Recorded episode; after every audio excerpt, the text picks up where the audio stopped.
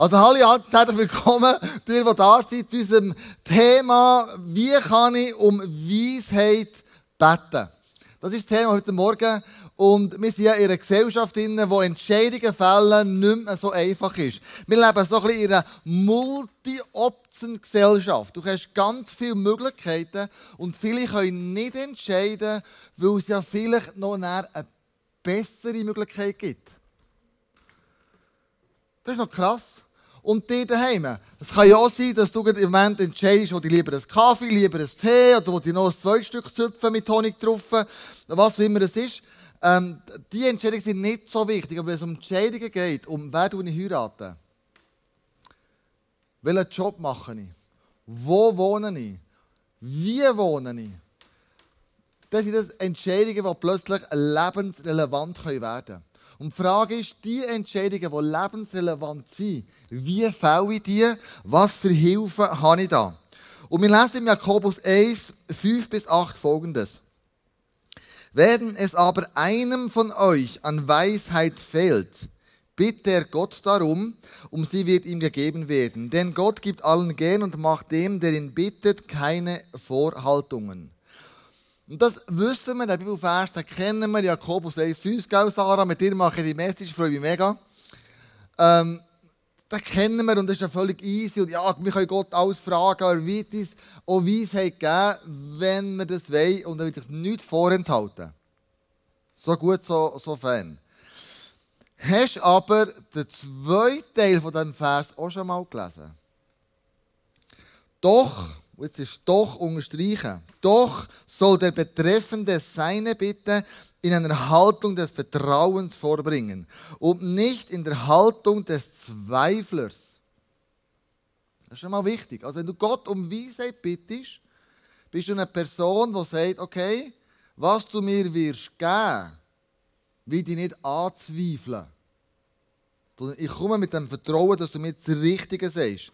Denn wer zweifelt, gleicht einer Meereswoge, die vom Wind ausgepeitscht einmal hierhin und dann wieder dorthin getrieben wird. Ein solcher Mensch soll nicht meinen, er werde vom Herrn etwas bekommen. Ja, und ich das gelesen habe, ich gedacht, aha, Achtung, Achtung, habe ich gedacht, ui, jetzt wird es aber echt krass. Ähm, also, wenn du zweifelst und nicht Gott vertraust, sagt jetzt hier der ähm, Jakobus, wirst du auch nichts bekommen. Es setzt Vertrauen voraus. Denn er ist in seinem Innersten gespalten und seine Unbeständigkeit kommt bei allem, was er unternimmt, zum Vorschein. Also er sagt, wenn du um Gott um Rat bittest, mach es mit Vertrauen und fange da zweifeln an dem, wo er kommt. Sonst gleichst du eine Welle, die hin und her gepeitscht wird, mal ein so und mal ein so. Und das hat Gott offensichtlich nicht so gern. Der Jakobus ist ja der der liebliche Bruder von Jesus, von dem, von dem geht man aus.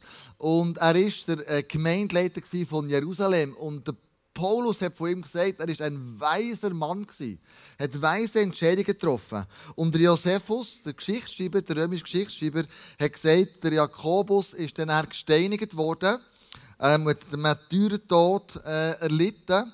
Und zwar 62 Jahre nach Christus. Das heisst, der Jakobusbrief ist eigentlich der älteste Brief, den wir haben in der Bibel.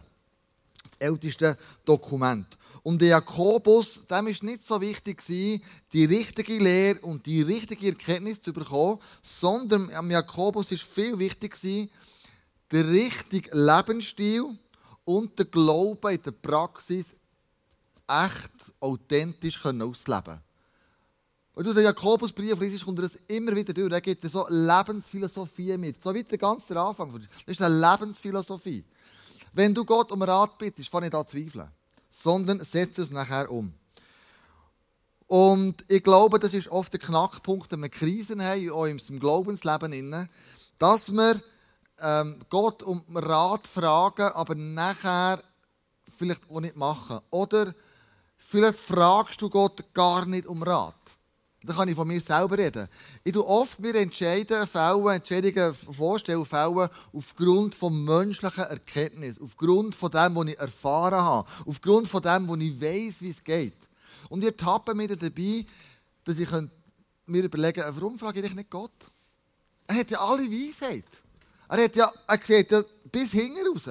Warum frage ich denn nicht ihn, wenn er doch schon bis hinten raus sieht und weiß, was richtig und falsch ist? Und der Jakobus fragt es, lädt es gerade zu dem eben ein. Und sagt, hey, dein Lebensstil soll sein, frag Gott. Es geht nicht so sehr um Erkenntnis, es geht nicht so sehr um die richtige Lehre, es geht vielmehr darum, lass den Glauben, lass Praxis werden in deinem Leben. Und ich habe Andrew Rötlisberger gefragt, ja, wie der er Entscheidungen fällt.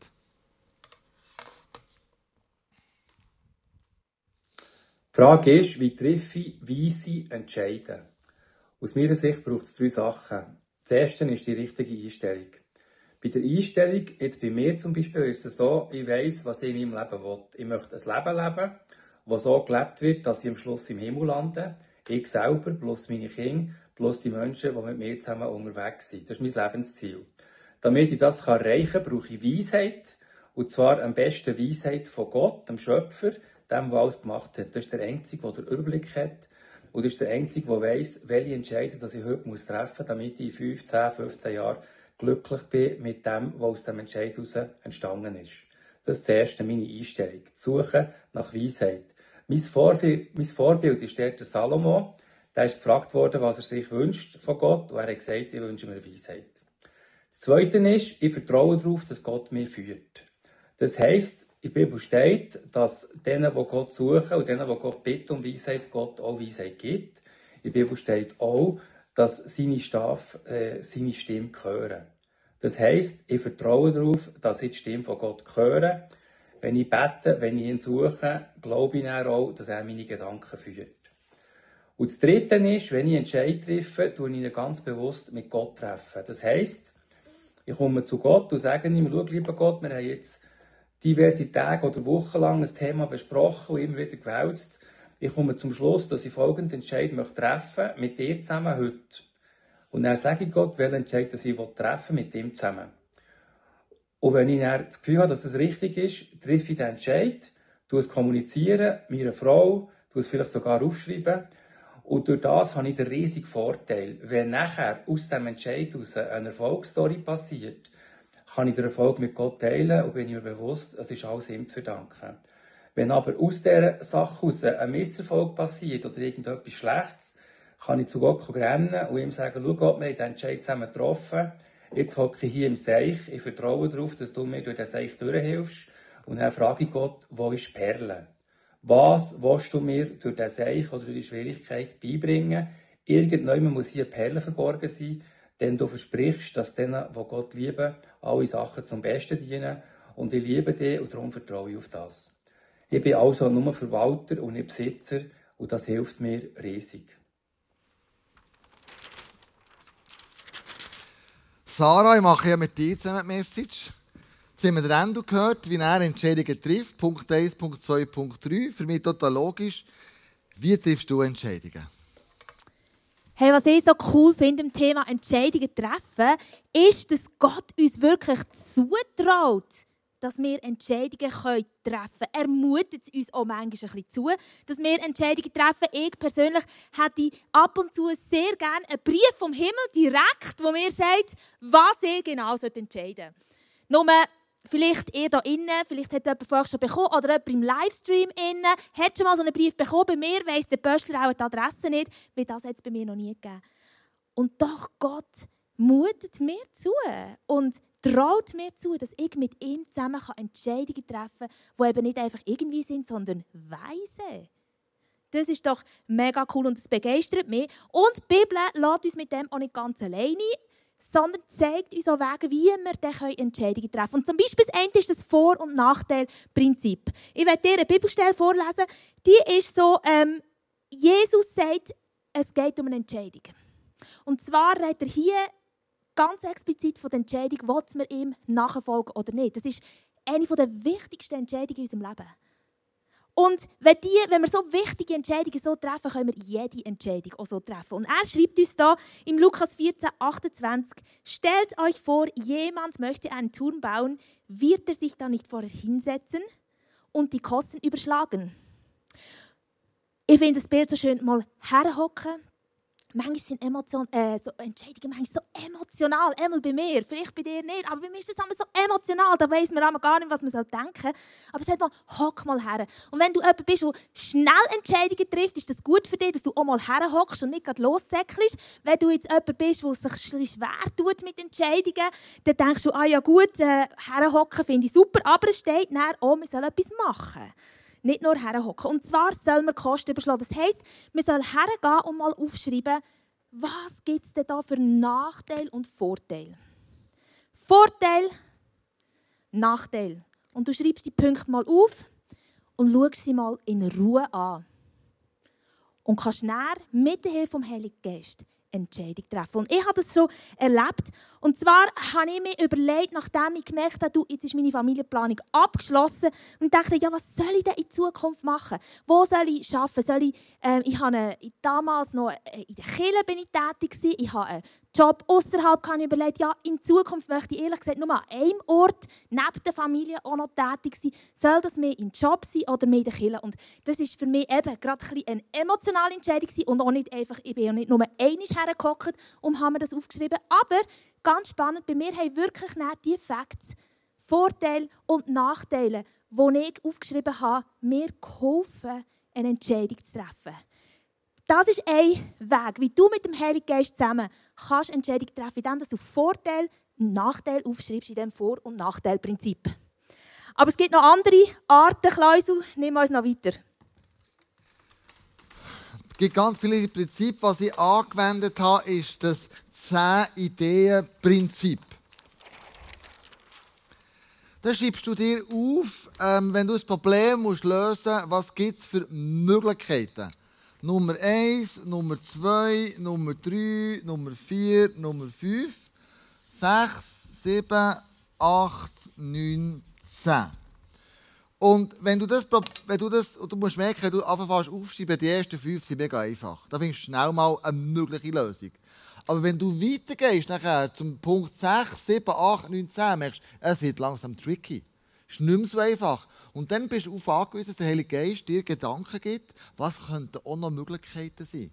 Du gehst wie ein Gebet ein mit dem Heiligen Geist und sagst, gib du mir Ideen, gib du mir Möglichkeiten. Wir haben ja vor 15 Jahren bei uns, nein, vor 10 Jahren war das, vor 10 Jahren, haben wir bei uns ähm, die Möglichkeit gehabt, unser, unser Haus, wo wir drinnen gewohnt haben, unser Bauernhaus, umzubauen, zu kaufen und umzubauen. Und wir haben einen Wettbewerb gemacht mit vier Architekten. Einen haben wir den Zuschlag gegeben und der hat dann gesagt, wenn ihr ein umbauen wollt, so hat das ausgesehen, dann ähm, müsst ihr vier Parteien haben. Dann haben wir bis drei Parteien haben wir, haben wir Leute gefunden, die mitgeholfen haben. Aber die vierte Partei hat einfach gefällt. Und der darauf bestanden, der Architekt, das braucht vier Parteien, sonst rechnet sich das nicht. Das, ist, das kommt nicht gut. Und so haben wir ins Rat gemacht und Zeug und Freunde angefragt und das hat einfach nicht funktioniert. Und jemand von diesen drei Parteien ist unterwegs ausgestiegen. Da waren wir nur noch zwei gewesen und hätten vier gebraucht. Und wir fast verzweifelt und dann habe ich gesagt, so fertig, jetzt nehme ich den Kalender, also die Tabellen für äh, und schreibe mir zehn Möglichkeiten auf. Wie können wir das Projekt noch erfolgreich beenden, den Umbau vom Haus? Und so ist recht am Schluss war, ähm, der Architekt wechseln. Das war eine Möglichkeit. Da musst du erst mal drauf kommen. Wenn du bist mit dem schon lange unterwegs bist, kennt deine Ideen, kommt dein Budget, dann fährst du mal vorne an. Das haben wir aber gemacht, mit dem Architekt gewechselt und der Architekt, und der Mann hat dich ausgezahlt, das ist klar. Und der neue Architekt hat gesagt, hey, das geht, wir, arbeiten so mit drei Parteien. Wir können das umbauen, das geht. Ich helfe euch. Und so hat es dann ausgesehen nach dem Umbau. Ähm, und wir wohnen heute immer noch dort mit drei Parteien und wir sind mega happy. Also das 10-Parteien-Prinzip, äh, das 10-Ideen-Prinzip, wollte ich sagen, das 10-Ideen-Prinzip ähm, hilft dir, auf eine Idee zu kommen, wo der Heilige Geist dir einflüstern kann, das ist der richtige Weg. Und das wiederum ist Weise. Bei mir ist es gut rausgekommen, bei dir ist es gut rausgekommen, aber Sarah, hast du schon mal Entscheidungen getroffen, die nicht so gut rausgekommen Hey, ja. Ich denke, wir alle hier drinnen haben schon Entscheidungen getroffen, oder im Livestream, die einfach echt nicht so gut waren. Und ich habe meine schlechteste Entscheidung schon mit 15 getroffen. Und zwar habe ich mich dann entschieden, wo es darum ging, in welchen Gimmer soll ich gehen. Es hat damals noch so Typen gegeben, das gibt es ja jetzt heute nicht mehr. Aber ich habe mich entschieden, den Matt-Gimmer zu machen. Meine Eltern haben gefunden, das ist nicht so eine gute Idee. Meine Lehrer haben gefunden, das ist nicht so eine gute Idee. Kollegen haben gefunden, ja, sie sehen das jetzt nicht so. Aber ich habe von irgendjemandem, den ich cool habe gefunden gehört, dass das der schwierigste und der beste Gimmer ist. Also das Perfekte für mich, habe ich gedacht. Naja, es war wirklich eine schlechte Entscheidung. Ich habe vier Jahre lang gelitten, habe das mit Gottes Hilfe und auch mit der gesamten Heerscharen vom Himmel knapp irgendwie geschafft, das zu bestehen. Aber ich habe Jahre gebraucht, um die Scherben, die sie in meinem Herz hinterlassen wieder zusammenzwischen und wieder neu aufzubauen. Es war wirklich eine schlechte Entscheidung. Ich habe nicht auf die Ratschläge gelassen von den anderen Leuten. Und das bringt mich zum nächsten ähm, Entscheidungsprinzip. Das Freunde um Rat fragen Prinzip. In der Bibel lesen wir, ein Dummkopf weiß immer alles besser. Ein Kluger nimmt Ratschläge an. Ein Dummkopf weiß immer alles besser und jemand, der gescheit ist oder weise ist, lässt, was andere sagen. Und hey, das ist ein Hinweis, der uns die Bibel gibt. Lass auf deine Freunde. Und genau das hat jemand aus unserer Kirche erlebt, der uns jetzt in einem Clip wird erzählen wie sie ihre Freunde für eine Entscheidung um Rat hat gefragt Ich möchte einen kleinen Input machen zum Thema Freunde um Rat fragen. Ich bin letztes Jahr vor einer, vor einer beruflichen Entscheidung gestanden. Ich bin Psychologin und habe mich entscheiden, ob ich meine langjährige Praxistätigkeit aufgeben soll und stattdessen in ein Spital arbeiten, auf einer Psychiatriestation, wo viel mehr Notfälle sind, Akutpsychiatrie, aber natürlich auch mehr Teamarbeit, Arbeit im Team. Und ich habe von lauter Pro- und Kontraliste nicht mehr gewusst, wo mir der Kopf steht. Ich habe mich wirklich nur noch im Kreis gedreht. Und ich habe dann meine Freunde um Rat gefragt. Ausschlaggebend war schlussendlich der Kleuser, der hat gesagt, ich verrenne ganz doch auf das Interlaken. ja, und dann dachte also gut, ich mache jetzt das. Und es war eine super Entscheidung. Und der Vorteil, von, wenn man Freunde fragt, ist, sie kennen einen gut, sie wollen das Beste für einen und sie sind ja objektiver und neutraler, weil sie nicht emotional so fest in diesem Entscheidungsprozess drin sind. Durch das das so ein neutraler beurteilen Hey, ist es nicht schlecht, wenn man einen Freund hat wie der Kleusel, oder? Der einem so gute Ratschläge geben kann. Also ich könnte nachher zu ihm kommen. Wenn ihr noch eine Frage habt, kein Problem. Äh, das ist wirklich toll. Hey, und ich habe selber gerade in den letzten Wochen das so eindrücklich erlebt, wie Freunde wirklich ausschlaggebend sein für eine Entscheidung zu treffen. Und du musst wissen, wir haben im ICF Biel, ich komme von Biel, vom ICF Biel haben wir dort einen mega coolen Raum. Nach vom Bahnhof, wir haben den vor acht Jahren umgebaut, sind mit grosser Freude in den reingezogen und der ist einfach der Hammer. Er ist einfach ein bisschen teuer. Und ich habe äh, in den letzten im letzten Jahr schon so, seit dem Frühling, habe ich schon so denken, du, eigentlich ist der Raum ein bisschen teuer. Eigentlich müssen wir ja so in einen an ja, eigentlich ist das zu teuer. Eigentlich ist das eigentlich nicht mehr so realistisch für uns als Kirche. Oder ist das nicht so realistisch? Aber ja, ich meine, wenn es geht, dann geht es. Dann habe ich den Gedanken wieder weg da und bin in diesem Raum und habe das genossen. Bis ich dann nach der Sommerferien habe merken, du, jetzt mit dieser Corona-Phase sehen unsere Finanzen in unserer Kirche auch nicht gerade so rosig aus. Und eigentlich ist dieser Raum nicht ein bisschen zu teuer, sondern eigentlich viel zu teuer. Das Problem ist einfach, dass wir einen Vertrag haben, noch 30 Monate lang. Also, dass der eigentlich fix ist, dass wir dort gebunden sind mit einem Vertrag an den Raum. Und gleich ist der Gedanke immer lauter geworden, hey, wir müssen den Raum wechseln. Wir sollen den Raum wechseln. Und das ist wirklich, wie du gesagt hast, ist sehr, gehört hast, ist ein sehr cooler Raum. Das ist wirklich nicht so ein einfacher Gedanke zum Aussprechen. Schon zum Denken nicht, aber nicht zum Aussprechen, weil irgendwie macht auch, außer dass der Raum zu teuer ist, nicht so viel Sinn. Und gleich habe ich mich getraut, den Gedanken auszusprechen, mal zuerst gegenüber meinem Mann und gegenüber Freunden. Und ich habe wirklich erwartet, dass die mir werden sagen, nein, nein, nein, das kommt schon gut, wir finden da eine Lösung, aber der Raum ist so gut. Aber es war überhaupt nicht so. Gewesen. Sondern jede Person, die ich das gesagt habe, hat mir gesagt, ja, das stimmt, ja, eigentlich, ist, eigentlich stimmt. Ja, nein, eigentlich ist es glaube wirklich dran, aus diesem Raum rauszugehen.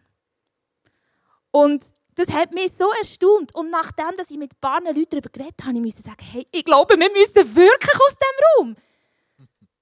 Und wir haben die Entscheidung getroffen und haben gesagt, okay, wir machen es. Obwohl es unmöglich ist.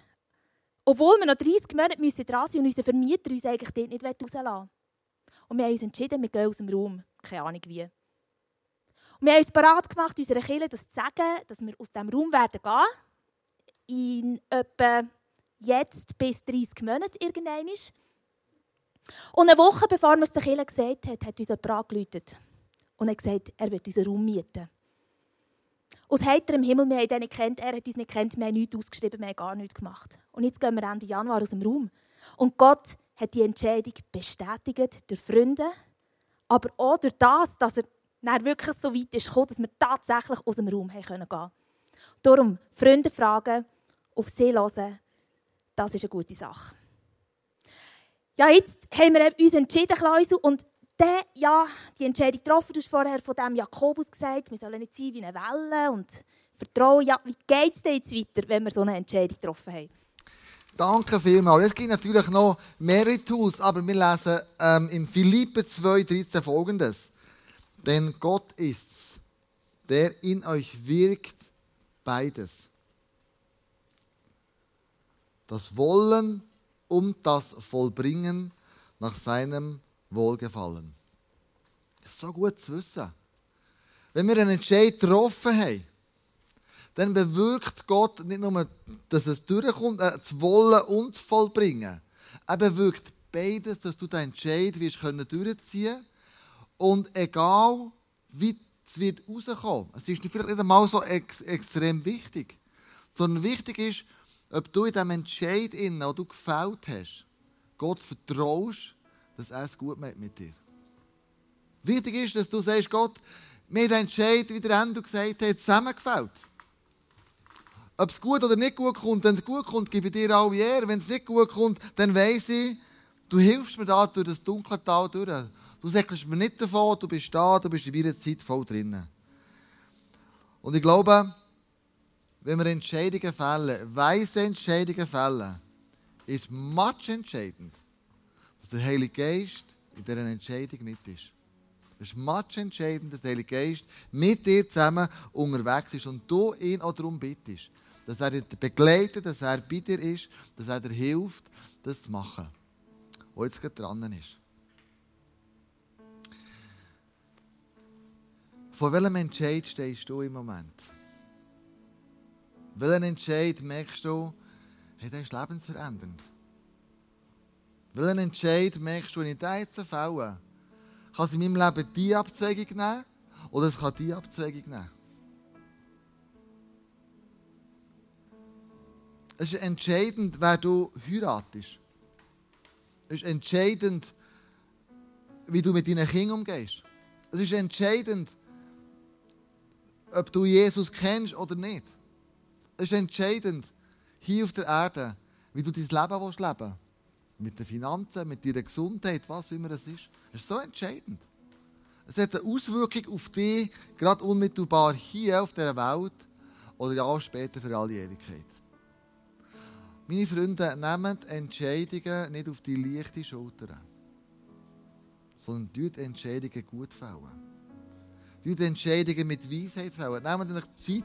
Wenn ich ein paar Prinzipien gesagt das 10 Ideenprinzip, das Freund um Rat ähm, Prinzip, es gibt das Deadline-Prinzip, es gibt das Ampelprinzip. Wenn du das Buch kaufst, beten wie niemals zuvor, siehst noch mehrere so Prinzipien drin, die dir helfen, gute und weise Entscheidungen zu treffen. Aber ich glaube, der beste Ratgeber ist immer noch der Heilige Geist. Immer noch. Wenn wir ihn einladen in eine Entscheidung, dann werden wir, werden wir es, glaube ich, richtig machen. Und gut machen. Ich möchte zum Abschluss kommen, ich möchte dich einladen. Wenn du daheim bist, geh ins Gebet. Die, die im Saal sind, euch würde ich bitten, aufzustehen. Wenn zum Gebet kommen. Und was wir machen wollen, ist, singend unser Vater beten. In dieser Gebetsreihe, unser Vater beten. Und zwar in dem Sinn, dass wir beten, schau, dein Reich soll kommen und nicht mein Reich soll kommen. Dein Wille soll geschehen und nicht mein Wille soll geschehen.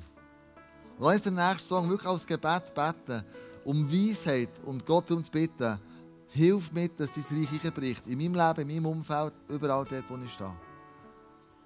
Und lass uns jetzt in das Gebet, in den Song einsteigen, mit ein paar Worten vorher. Und dann kommt die Worship Band mit und spielt gerade mit uns zusammen. Darfst du parat machen? Komm. Elvis Presley.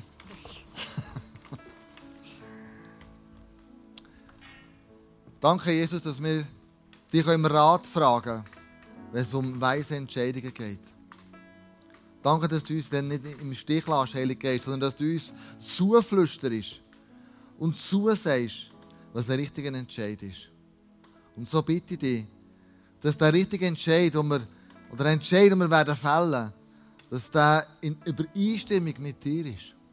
Und ungeachtet, was, welche Auswirkungen der Entscheid wird auf mich, sondern ich will dich allem innen suchen. Ich will herausfinden, was ist das Beste für mich in dem drinnen. Ich möchte dir Danke sagen für deine Größe und deine Güte. Und dass ich, egal was für Entscheidungen ich muss fällen, zu dir kann kommen Und dass du die Entscheidungen ernst nimmst. Und Heilige Geist, ich lade dich ein. Bei dem nächsten Song, wo wir zusammen werden singen, wo wir das Unser Vater werden singen, dass du zu uns redest. Jeder von uns hat eine Entscheidung im Kopf, die muss gefällt werden und redet während dem Song zu uns. Amen.